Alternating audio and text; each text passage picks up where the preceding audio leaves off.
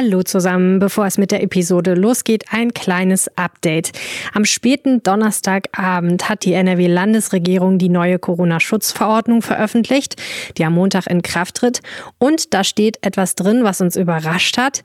Die Hotspot-Regelung, die in den Pressekonferenzen bislang noch als, naja, zumindest feste Regelung galt, die aber dann vielleicht doch eine Kann-Regelung ist, darum geht es gleich im Podcast, die steht gar nicht mehr drin in der Corona-Schutzverordnung.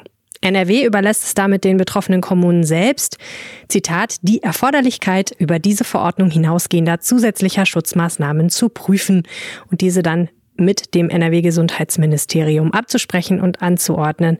Das heißt, der 15-Kilometer-Radius ist garantiert nur noch eine Kann-Regelung.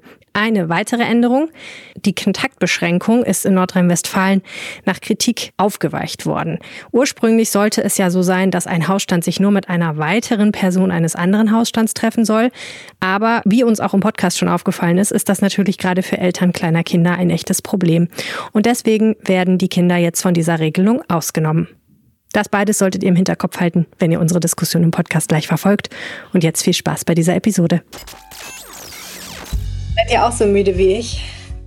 Ja, sehr müde. Ich habe gestern Nacht. Hast du gestern Nacht ja, geguckt? Ja, ja, ne? ja, ziemlich lange. Das war äh, CNN geguckt. Das war unglaublich. Ja. Unglaublich. Ja, also wir zeichnen am Donnerstag hier auf und am Mittwochabend ist in Washington die Hölle los gewesen. Und da habe ich natürlich äh, sofort gedacht, ja, also ich kann mir das nicht im Landtag NRW vorstellen oder im Bundestag auf, die, auf eine ähnliche Weise. Allein schon deswegen, weil da, glaube ich, weniger Bewaffnete unterwegs wären. Weil in den USA natürlich sehr viele Menschen einfach auch eine Waffe tragen. Ne? Ja, das ist wirklich, ich finde das auch problematisch. Und diese, die, äh, ich, aber ich muss andersherum sagen, ich habe äh, ein halbes Jahr lang bei einem US-Senator gearbeitet und weiß ungefähr so, wie da die Gegebenheiten sind äh, und habe früher selbst auch Besuchergruppen durchs Kapitol geführt und ähm, muss sagen, also ich hatte da äh, auch äh, nie auch nur ansatzweise ein Unsicherheitsgefühl. Es gab da ab und zu mal so Alarme, dass äh, wenn irgendwo wieder ein, ein auffälliger Brief gefunden worden ist, das war so die Zeit der, der äh, Antrax-Briefe. Ähm, und ähm, aber äh, da, dann musste man auch teilweise mal de, de aus dem Büro raus und so weiter. Das kam wirklich schon mal ab und zu vor. Ähm, aber trotzdem hat man sich da nie unsicher gefühlt, weil die Capitol Police normalerweise dort großflächig steht und äh, auch, auch schwer bewaffnet und so weiter. Nur das müssen da ja, das waren ja Szenen, das war ja irre, was da, was da abgegangen ist. Also das ist, also da fehlen einem tatsächlich die Worte. Man hat schon mit, mit Ausschreitungen und so weiter gerechnet, aber dass die in das Parla in ein hochgeschütztes Parlament äh, einfach so eindringen können und vor allem zu, bei einer Sitzung, die ja, sagen wir mal, symbolisch derart aufgeladen ist, das hat mich wirklich schockiert. Und äh, ich habe mit meiner Schwester telefoniert, die in Amerika lebt, die äh, sagt, wir haben die ganze, also die, wir, wir haben gar nicht geschlafen weil die natürlich da auch, also die lebt in Washington oder bei Washington in, einer, in einem Vorort und die sind natürlich auch total angefasst alle. Ja, das ist ja auch wirklich die Frage. Ich, ich, hab, äh, ich war auch mal dort und äh, es ist äh, total gesichert normalerweise. Da kommt niemand rein. Und warum ausgerechnet gestern? Da ja bei dieser wichtigen Sitzung die Stadtwand absehbar war, dass irgendetwas passieren kann, diese, der, der Kongress nicht genug gesichert war, das, das wirft wirklich viele Fragen auf. Und ähm, wir haben ja, wir haben ja, äh, das hat äh, jetzt inzwischen der Bundespräsident äh, Steinmeier hat auch gesagt, es gibt da ja eine, immer parallel ist übertrieben, aber es gab ja diesen Vorfall im, im Reichstag auch in Berlin. Und da sind ja auch AfD-Anhänger und Verschwörungstheoretiker sind ja eingedrungen in, in das Gebäude und sind ja auch bis zu Wirtschaftsminister Altmaier vorgedrungen. Ähm, es ist schon erstaunlich, dass das funktioniert das ist, das ist auch irgendwie so ein Problem, was ich so sehe. Das sind natürlich sehr weitreichende und sehr, sehr, sehr, sehr großflächige äh, Räume, über die man da redet. Also das, das sind Gänge, die sind kilometerlang. Also beispielsweise sind, werden da die unterschiedlichen Senatsgebäude mit einer kleinen äh, unterirdischen U-Bahn miteinander äh, verbunden. Das heißt also, das ist jetzt, darf man sich jetzt nicht vorstellen wie so eine richtig große U-Bahn, aber das sind so kleine Wägelchen, da setzt du dich rein und wirst dann damit automatisch von dem einen Gebäude ins andere gefahren, weil das wirklich so weitflächig ist. Und wenn sich da halt eben so die, die Leute verstreuen, dann kannst du die halt eben auch nicht so einfach mal eben schnell wieder einsammeln. Ähm, und die, die, wussten aber ja offensichtlich genau, wo sie hin wollten. Die sind ja halt eben in Richtung Rotunde gelaufen und äh, das ist ja wirklich, also der, das ist ja so, so, so ein, da, da werden die Touristen hingeführt. Da wird, da kannst du dann sehen, wie die Kuppel innen aussieht und so weiter. Und das ist schon, boah, also das ist schon echt ja, heftig die haben ja die Scheiben eingeschlagen. Also diese haben sich da ja nicht reingemogelt, sondern die haben ja die Scheiben eingeschlagen. Ja. Also das, das, das, das verstehe ich nicht. Also wenn ja, und dass sie dass sie es geschafft haben, dann äh, wirklich da, also die wussten ja, wo sie hinlaufen wollten. Also ja. es ist da ja jetzt auch nicht so, dass da überall irgendwie die Schilder stehen, laufen sie da und dahin. Also ich meine, natürlich stehen da teilweise Schilder, aber das ist jetzt nicht so, dass du, äh, also wenn du, wenn du dich da nicht auskennst, dann kann man sich da auch äh, schnell mal irgendwo in irgendeiner Ecke verlaufen. Also die wussten schon, wo sie hin wollten und die mhm. wussten halt eben, welche Bilder sie da produzieren wollten.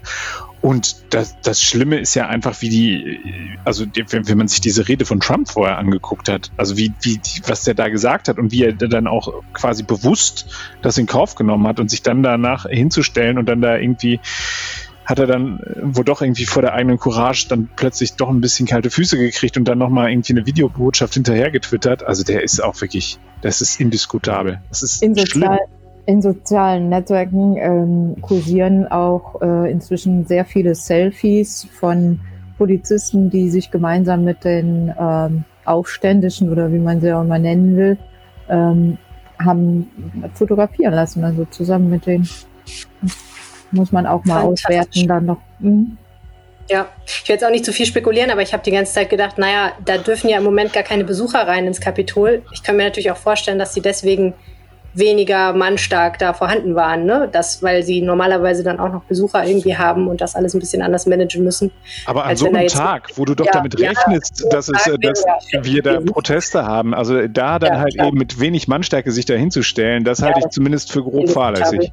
Absolut. Und ich meine, man muss auch ganz klar sagen, ne, ähm, wenn man vergleicht, was bei den Black Lives Matter Protesten teilweise an Polizeigewalt aufgefahren wurde und wie die agiert haben, dann ist das schon erstaunlich, dass gestern irgendwie ein paar und 50 Menschen verhaftet wurden in und ums Kapitol herum. Da fragt man sich halt schon, ne? also kann ja sein, dass das alles noch kommt und dass die jetzt die Videoaufnahmen auswerten und die nach und nach aus der Bevölkerung pflücken, aber das ist natürlich auch nicht wirklich das, das Wahre irgendwie und ja, schon wirft schon sehr, sehr, sehr, sehr viele Fragen auf. Äh, aber wir sollten vielleicht unsere Aufmerksamkeit auch nochmal aufs Land NRW richten, denn man muss ja auch sagen, auch hier gibt es noch viele Fragen und sie haben fast alle mit Corona zu tun, nicht wahr? Ah. Ja. Okay, dann würde ich sagen, legen wir los. Rheinische Post. Ländersache. Der Podcast aus dem NRW-Landtag. Herzlich willkommen zur ersten Folge des Ländersache-Podcasts im neuen Jahr. Mein Name ist Helene Pawlitzki, ich kümmere mich bei der Rheinischen Post um Podcasts und ich bin verbunden mit unseren beiden Chefkorrespondenten Landespolitik. Kirsten Bialdiger und Max Plück. Hallo. Das neue Jahr ist gestartet. Kirsten, du hast zu mir gesagt, ähm, man ist das gar nicht gewöhnt, dass die erste Woche so nachrichtenstark ist. Normalerweise ist das eine, wo man mal Geschichten aufarbeiten kann, die ein bisschen liegen geblieben sind oder ein bisschen längerfristig interessant sind. Äh, stattdessen seid ihr beide direkt eingestiegen ab 4. Januar ganz hart in das äh, schöne Thema Corona-Informationen und äh, Corona-Schutzmaßnahmen. Ehrlicherweise muss ich sagen, dass ich erst am 5. eingestiegen bin, weil äh, sich unsere Erzieherin im Kindergarten mit einem Projekttag noch von den anstrengenden Weihnachtstagen erholen mussten. Nein, das würde ich natürlich nie unterstellen. Nein, das war, ist gemein. Sie die sollen auch Projektarbeit machen. Ähm, das sich auch 2021 wieder um Kopf und Kragen. Genau, ja, das ist, ich meine, man sollte seiner Linie auch in gewisser Weise treu bleiben. Aber ja, ich bin dann, ich hatte dann das große Glück, dass ich pünktlich zur MPK eingestiegen bin. Sehr gut. Und man hatte ja gedacht, dass, dass es vielleicht ein bisschen schneller gehen könnte, weil sie ja schon am Montag sich äh, ganz viele Expertenstimmen angehört haben. Äh, da, das war unter anderem Christian Drosten war da und hat ein bisschen was erzählt und verschiedene andere Wissenschaftler, Virologen etc. Ähm, äh, Statistiker und es war äh, dann so, dass äh, man, äh, dass die die Länderchefs ja schon eine gewisse Einigkeit nach außen haben dringen lassen. Also sie haben schon signalisiert, dass es eine Verlängerung äh, der Maßnahmen geben würde.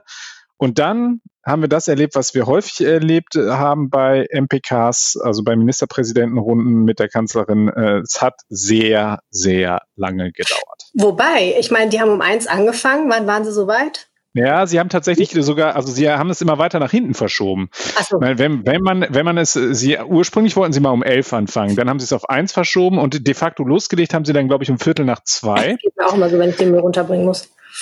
Ja, das ist, äh, aber das wird dann äh, komischerweise nicht live gestreamt, wenn die Helene, äh, wie die Helene den Biomüll dann äh, vom, vom Restmüll trennt. Nein, die, ähm, die haben schon wahnsinnig viel sich im Vorfeld gestritten über verschiedene Kanäle und dann mussten dann nochmal die CDU-Länderchefs miteinander beraten und so weiter und so fort. Ja. Es ging äh, hoch her, insbesondere eben um eine neue Maßnahme, die wir bekommen haben. Und das ist diese sogenannte äh, Bewegungseinschränkung, die ich bekomme, wenn ich in einer äh, in einem in einer Hotspot-Region lebe, dann könnte es dazu führen, dass ähm, ich mich nicht mehr als 15 Kilometer um meinen Wohnort herum bewegen mhm. darf.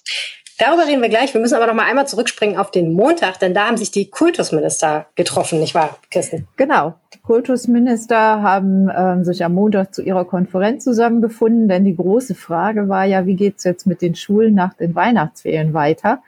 Und ähm, haben da ein Stufenmodell entwickelt, das aber nirgendwo jetzt zur Anwendung kommt um es mal auf den Punkt zu bringen. Also wir haben da, also wir haben da so vor sich hingetagt und äh, ähm, ja, also um, kann natürlich sein, dass es nochmal, äh, wenn jetzt äh, der Lockdown äh, ausläuft und man doch denkt, man kann lockern, dass dieses Stufenmodell dann zur Anwendung kommt. Aber vorläufig geht es erst in die andere Richtung, äh, wie wir ja auch dann gestern konkret aus Nordrhein-Westfalen gehört haben. Alle werden in den Distanzunterricht geschickt, alle Jahrgänge.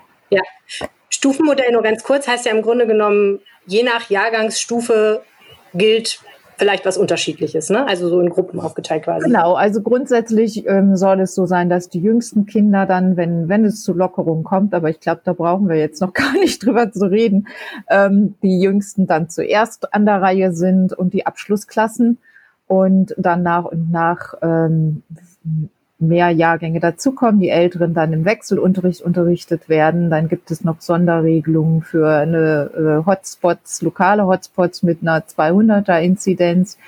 Ähm, ja, das, das ist im Groben dieses Stufenmodell. Wobei es dann in Nordrhein-Westfalen auch wieder eins gibt, das leicht davon abweicht. Aber auch das kommt ja nicht zur Anwendung. Das hatte die Schulministerin zwar vor Weihnachten angekündigt, dass es das geben soll, aber das wurde auch von den aktuellen Ereignissen ähm, wieder in die Schubladen zurückgedrängt. Unterschied sich aber, glaube ich, auch in erster Linie in, in, Details und nicht in der Grundausrichtung. Was ich spannend fand, war ja, dass der Beschluss dieser Kultusministerkonferenz nochmal sehr deutlich darauf aufmerksam gemacht hat, dass die Kultusminister sich schon einig sind, dass Präsenzunterricht eigentlich schon der Königsweg wäre, wenn er denn möglich wäre, was er aber nicht ist. Aber andersrum gesagt, wenn es wieder möglich sein wird, dann soll sozusagen das Erste, was passiert ist, soll, äh, das Erste, was dann passieren soll, ist, dass die Schulen und die Kitas auch wieder geöffnet werden. Ja. Habe ich das richtig verstanden? Genau, aber das ist, ähm, es ist gut, dass Sie immer wieder darauf hinweisen. Äh, aber ganz ehrlich, Helene, also ein Schulminister, der sagt, ähm, der, der, der sagt, also das Beste ist Digital- und Distanzunterricht, das wäre auch ähm, merkwürdig. Und äh, daher, äh, das ist jetzt, das ist, das ist gut. Man braucht das auch, um immer noch mal zu betonen, was das eigentliche Ziel ist und wie wie groß, ähm, wie weit wir uns davon im Moment entfernt haben. Ähm, aber zur Anwendung kommt es vorläufig nicht. Ich glaube, Sie haben auch ein bisschen daraus gelernt aus diesen den Erfahrungen des, des Frühjahrs. Also da, wo Sie ja so erstmal als allererstes die die äh, Kinder äh, dann quasi ins Homeoffice geschickt haben, beziehungsweise dann noch nicht mal ins Homeoffice, sondern haben sie sie einfach na, äh, sich selbst überlassen äh, in Teilen. Und ich finde, äh, da ist das ja wirklich so, dass, äh, dass, dass man da dann zumindest mal sagen kann, äh, dass diese Einsicht greift ist, dass das für, für diese die Kinder, die ja wirklich, ähm, die ja danach gieren, auch weiter Kontakt zu haben und die das auch äh, viel härter trifft. Also wenn man sich alleine mal überlegt, wie lang einem die Zeit vorkam, wenn man ein Kind war, äh, äh, so wie lange so zwei, drei Tage schon sein konnten. Für uns äh, Erwachsene, da, da rast die Zeit ja so einfach nur da vorbei. Aber dass das für Kinder diese, diese einschränkenden Maßnahmen besonders hart sind, das finde ich, dass das jetzt zumindest berücksichtigt wird, ist jetzt schon mal eine gute Sache. Also das äh, würde ich dann einfach mal auch positiv hervorheben.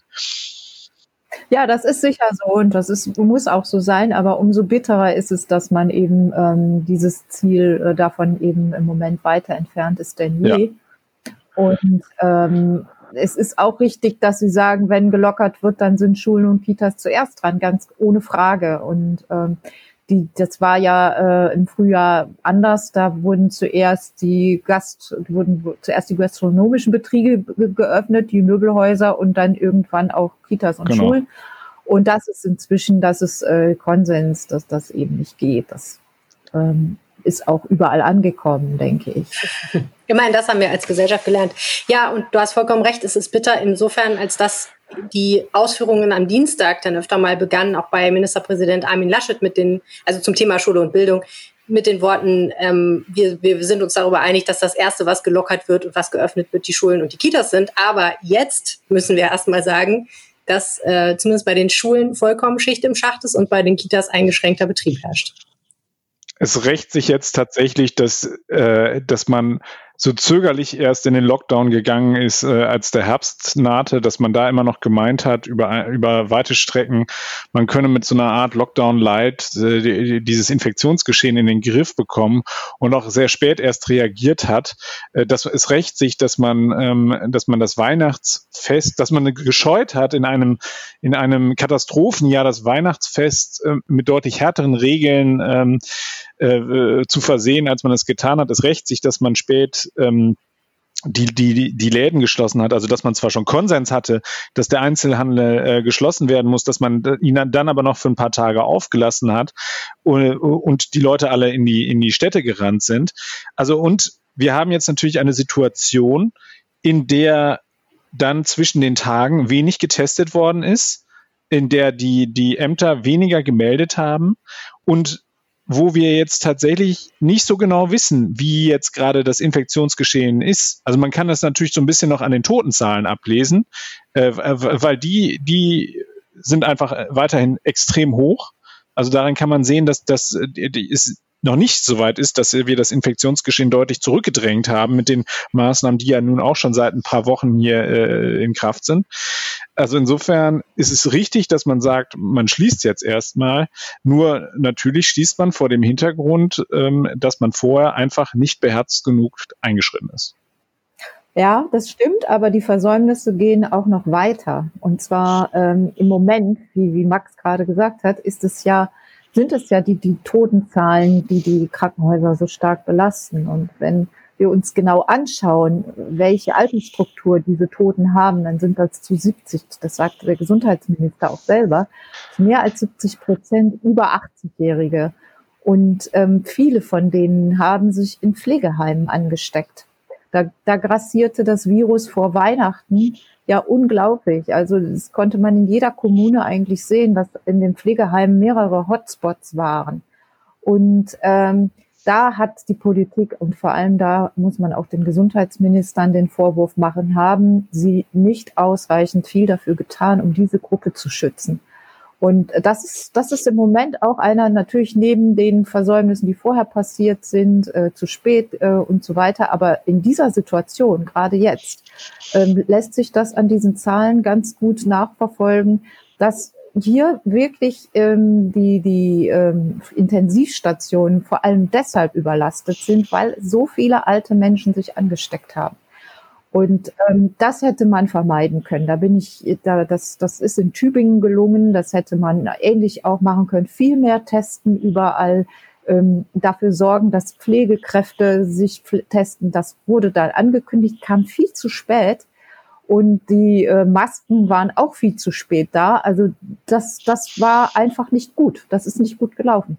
Und was mich auch noch zusätzlich beunruhigt, ist ja, man könnte ja meinen, dass die Situation in den Pflegeheimen jetzt ähm, sich mit dem Impfen weiter entspannt. Äh, es kommt aber da, da noch ein, ein, ein gesellschaftlicher Aspekt hinzu, dass beispielsweise viele Pfleger äh, Impfskeptiker sind. Das heißt, wir haben da eine, wir haben es da mit einer gesellschaftlichen Gruppe zu tun, wo ähm, es Erhebungen gibt, dass, dass äh, ist die, die Rede davon, dass es äh, knapp die Hälfte äh, diesen Impfungen skeptisch gegenübersteht. Das ist natürlich schwierig. Ne? Also das, das eine sind die politischen Ver Versäumnisse, die, die, die da äh, gemacht worden sind und vor dem Hintergrund natürlich, dass man immer gesagt hat, wir können die Alten nicht nochmal alleine sterben lassen das verstehe ich. Ich verstehe sozusagen die Intention. Nur da muss ich halt eben auch wirklich alle Vorkehrungen treffen, damit die, äh, damit die wirklich äh, sicher, wenn denn dann einen Kontakt haben. Und ähm, wenn ich dann auch noch Sorge haben muss, äh, weil, weil sich dann die Hälfte der Pfleger nicht impfen lassen will, dann stehe ich aber wirklich von einer sehr, sehr schwierigen äh, Sachlage.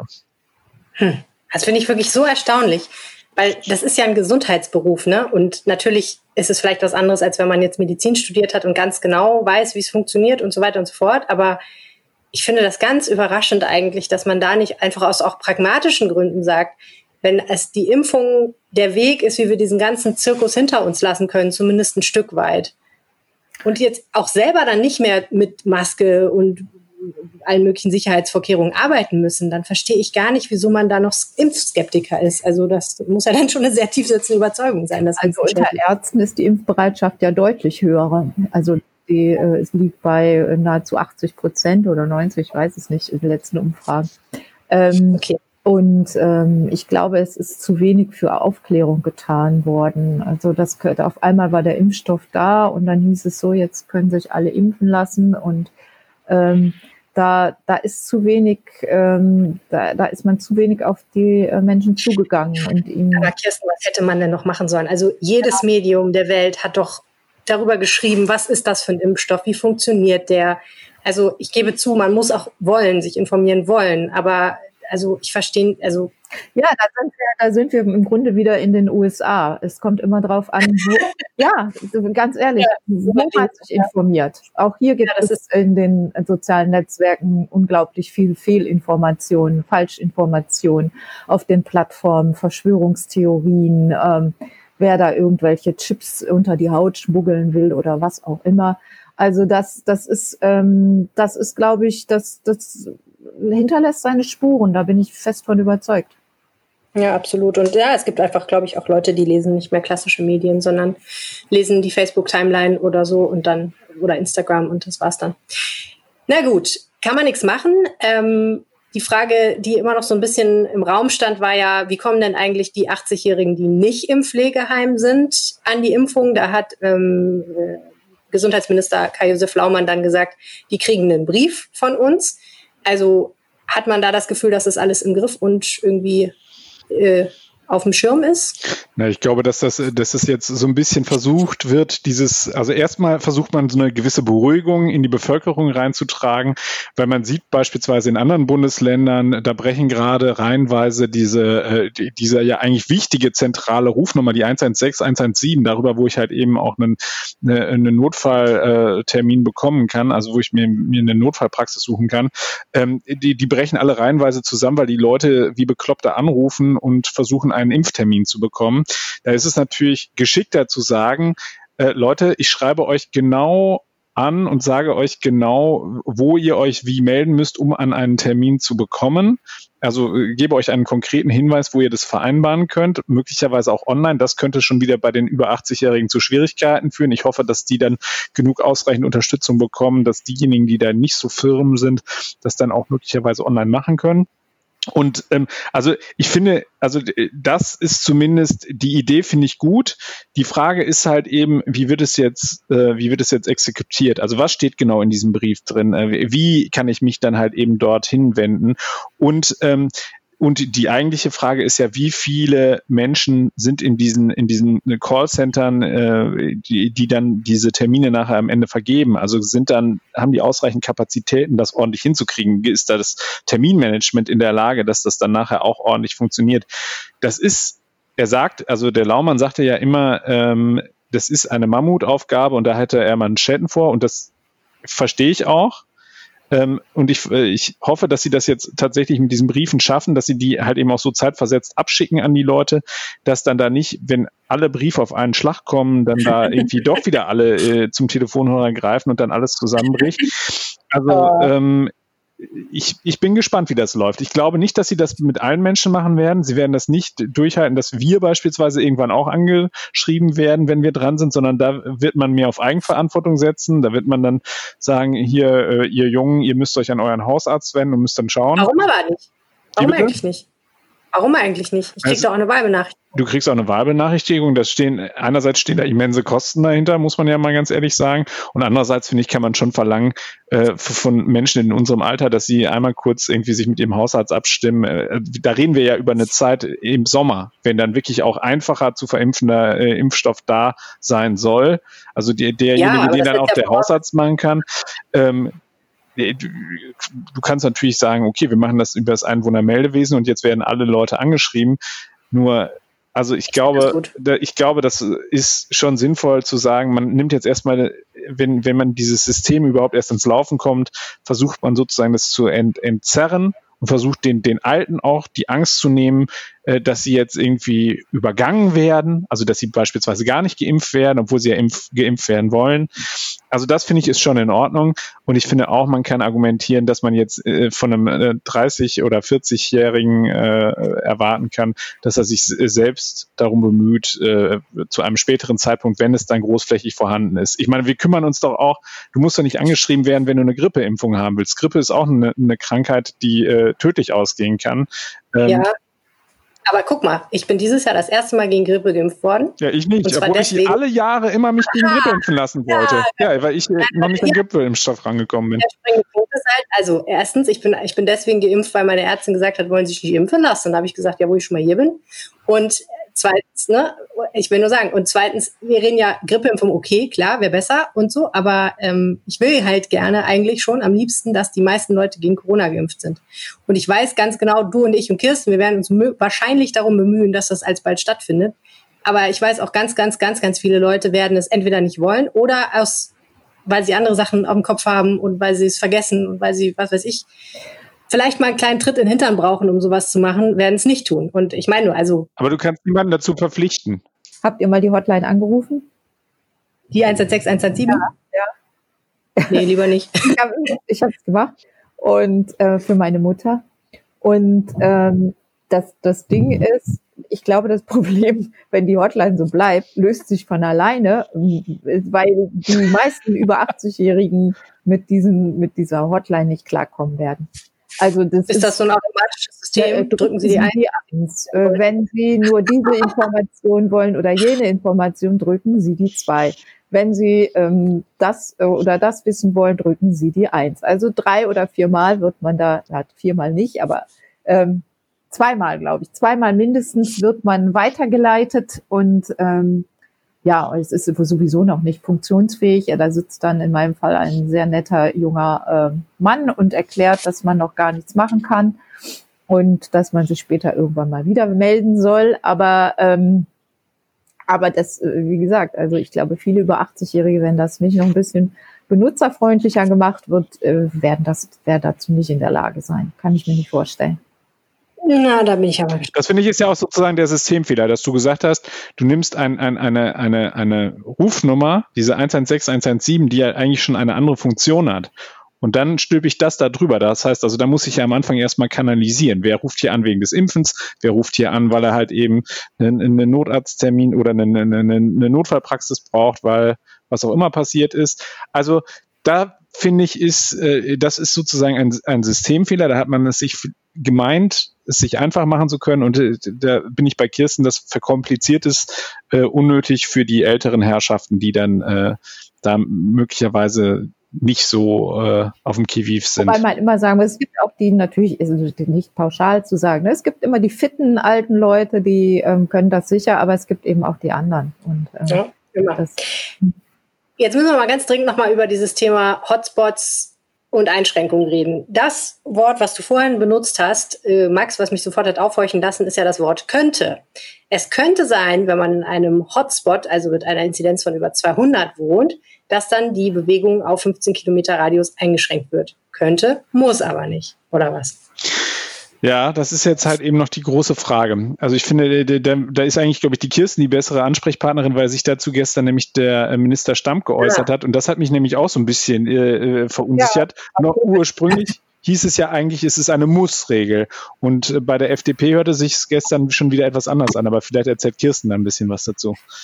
Ja, er hat gesagt, er hat da so, so ein bisschen rumgedruckst in der Pressekonferenz, der Minister Stamp und ähm, meinte, es, das würde noch entschieden im Einzelnen. Also ähm, das würde das äh, Gesundheitsministerium jetzt noch in der Corona-Schutzverordnung ähm, müsste noch genau geregelt werden. Also er hat sich da nicht festlegen wollen, wie das in NRW ausgestaltet wird. Und wir wissen ja aus der Vergangenheit, dass diese Bund-Länder-Beschlüsse dann am Ende doch äh, in den einzelnen Ländern so ein bisschen unterschiedlich interpretiert werden. Es gibt ja schon eine, es gibt ja schon einen Mechanismus dafür für diese Hotspots. Also dass, dass beispielsweise, wenn ich halt eben über diesen Wert komme, dann muss muss äh, ähm, die muss die örtliche Behörde sich dann mit dem Gesundes, äh, Gesundheitsministerium und mit dem äh, Landeszentrum für Gesundheit absprechen und dann kann man beispielsweise sagen, ich möchte jetzt, dass in meiner Gemeinde XY abends eine Ausgangssperre verhängt wird. Nur so hatte ich, muss ich ehrlicherweise sagen, den äh, Bund-Länder-Beschluss nicht verstanden, dass es jetzt, äh, dass man dann halt eben auch mal über diese, äh, diese Beschränkung dann mit dem Ministerium reden könne und dass man dann schaut, okay, und das ist jetzt hier angebracht und dann äh, wird es verhängt. Ich hatte das so verstanden, dass das eine 1 und 0 Entscheidung ist. Wenn ich über die 200 komme, ab dem Zeitpunkt gilt dann eben diese Regelung.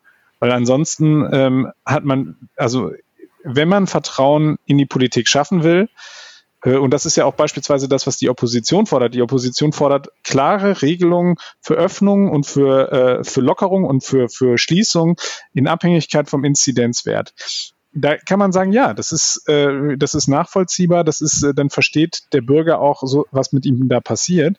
Ähm, aber wenn ich dann jetzt äh, nach dieser Bund-Länder-Runde mich hinstelle und sage, ähm, ja, das, was wir da äh, eigentlich sehr klar verabredet haben, das äh, müssen wir da mal schauen, ob wir das äh, je nach regionalen äh, Gegebenheiten umsetzen oder nicht, dann ähm, schaffe ich nicht unbedingt Vertrauen innerhalb der Bevölkerung. Ja, äh, nur, nur ein Nachsatz. Also heute übrigens wäre Höxter der einzige Landkreis in Nordrhein-Westfalen, der über 200 ist und ganz neu dazugekommen. Also wenn jetzt, äh, das Ganze gilt ja ab Montag, aber ähm, wenn, ähm, wenn es jetzt in Kraft wäre, dann müssten die sofort aktiv werden. Ich weiß ja, auch nicht genau wie. Ne? Was ich da nochmal dann sezieren wollen würde, ist, was heißt denn das aktiv werden? Denn also da wurde ja dann auch immer noch gesagt, auch von Armin Laschet, dass diese Regelung ja dabei helfen würde, so Geschichten wie Winterberg unter Kontrolle zu halten. Und, liebe Freunde, wir haben ein Schneewochenende mit schönem Wetter vor uns. Also es ist eine reelle Gefahr, dass die Welt wieder nach Richtung Sauerland fährt. Ähm, und in andere Gegenden, wo das dann ähnlich schön wird.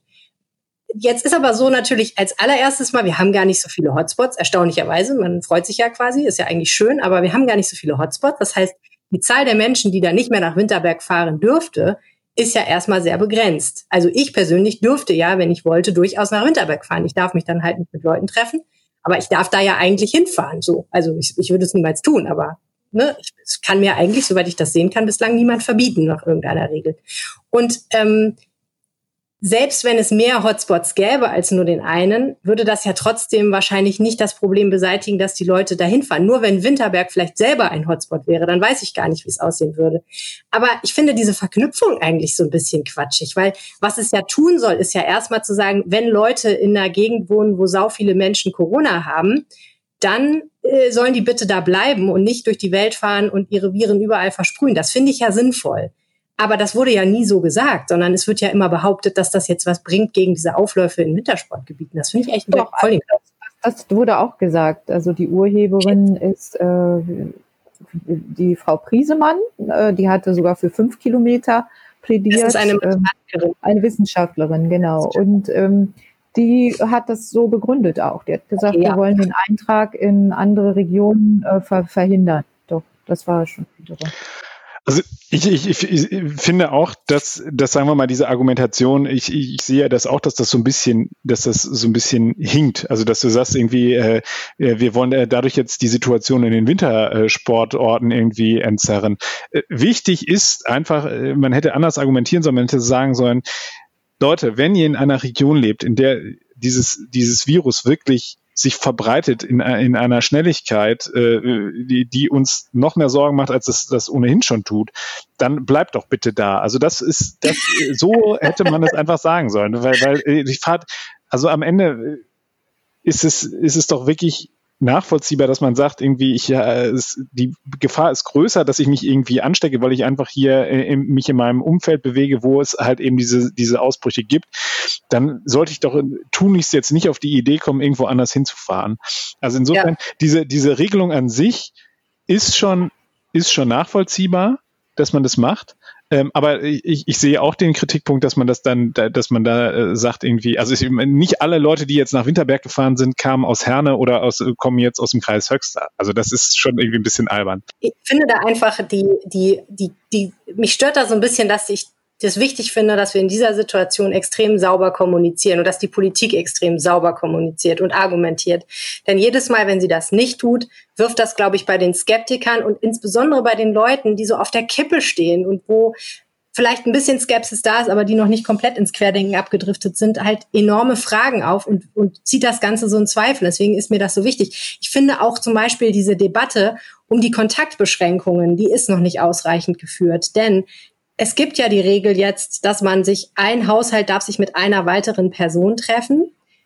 Es ist mir aber noch nicht klar, und da fand ich auch noch mal, Kirsten, interessant, was Joachim Stammt dazu so gesagt bzw. nicht gesagt hat, ob das jetzt tatsächlich eine Regel ist, die im privaten Bereich überhaupt wirklich gilt.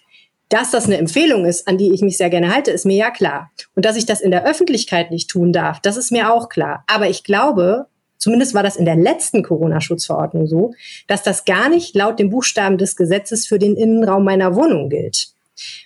Das wird aber immer so kommuniziert. Also Laschet sagt, ihr dürft nicht unterm Weihnachtsbaum mit so und so vielen Leuten sitzen. Das stand aber nirgendwo. Und das finde ich enorm problematisch.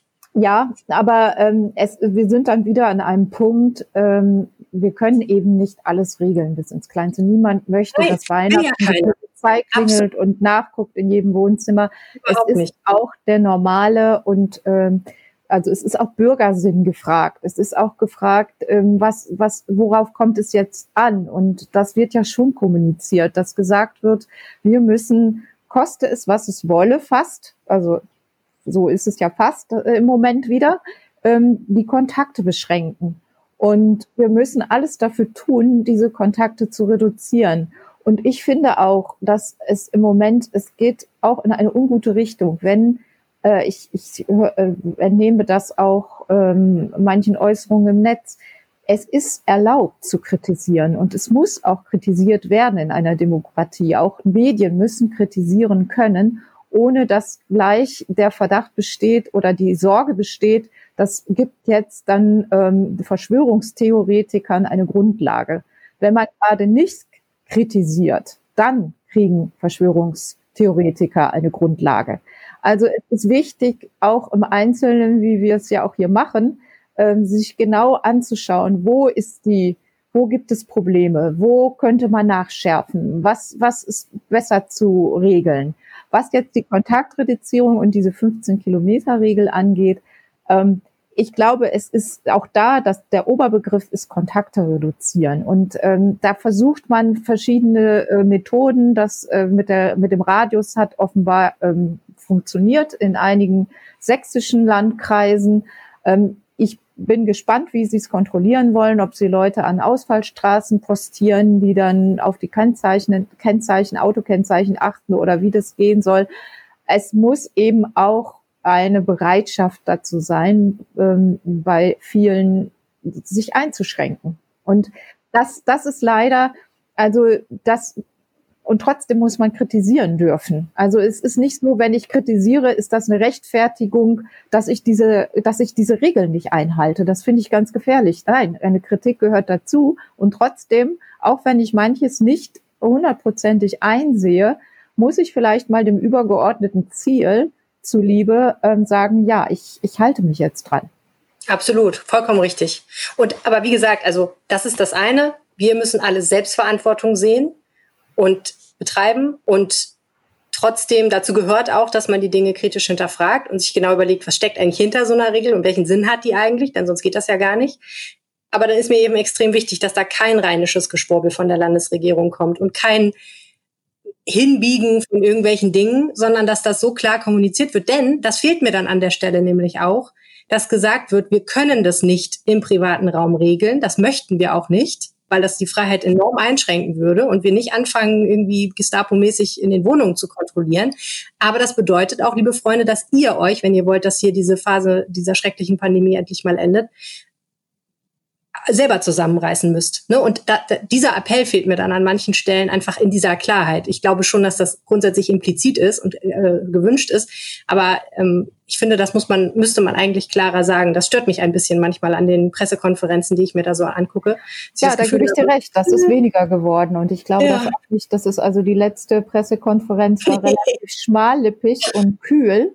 Und ja. ich glaube, dass es äh, da schon äh, immer wieder äh, wichtig ist, um Verständnis zu werben und eben äh, an den an den Gemeinsinn zu appellieren. Und äh, da, da, da, das ist wirklich so. Und was nochmal die Frage der Privatwohnungen angeht, ähm, da ähm, ja, das ist, das ist so wie Weihnachten. Also es ist eigentlich verboten, aber es wird niemand kommen, um das zu kontrollieren. Und da ähm, also die Kontaktreduktion gilt für alle Bereiche, ne? bis auf den beruflichen.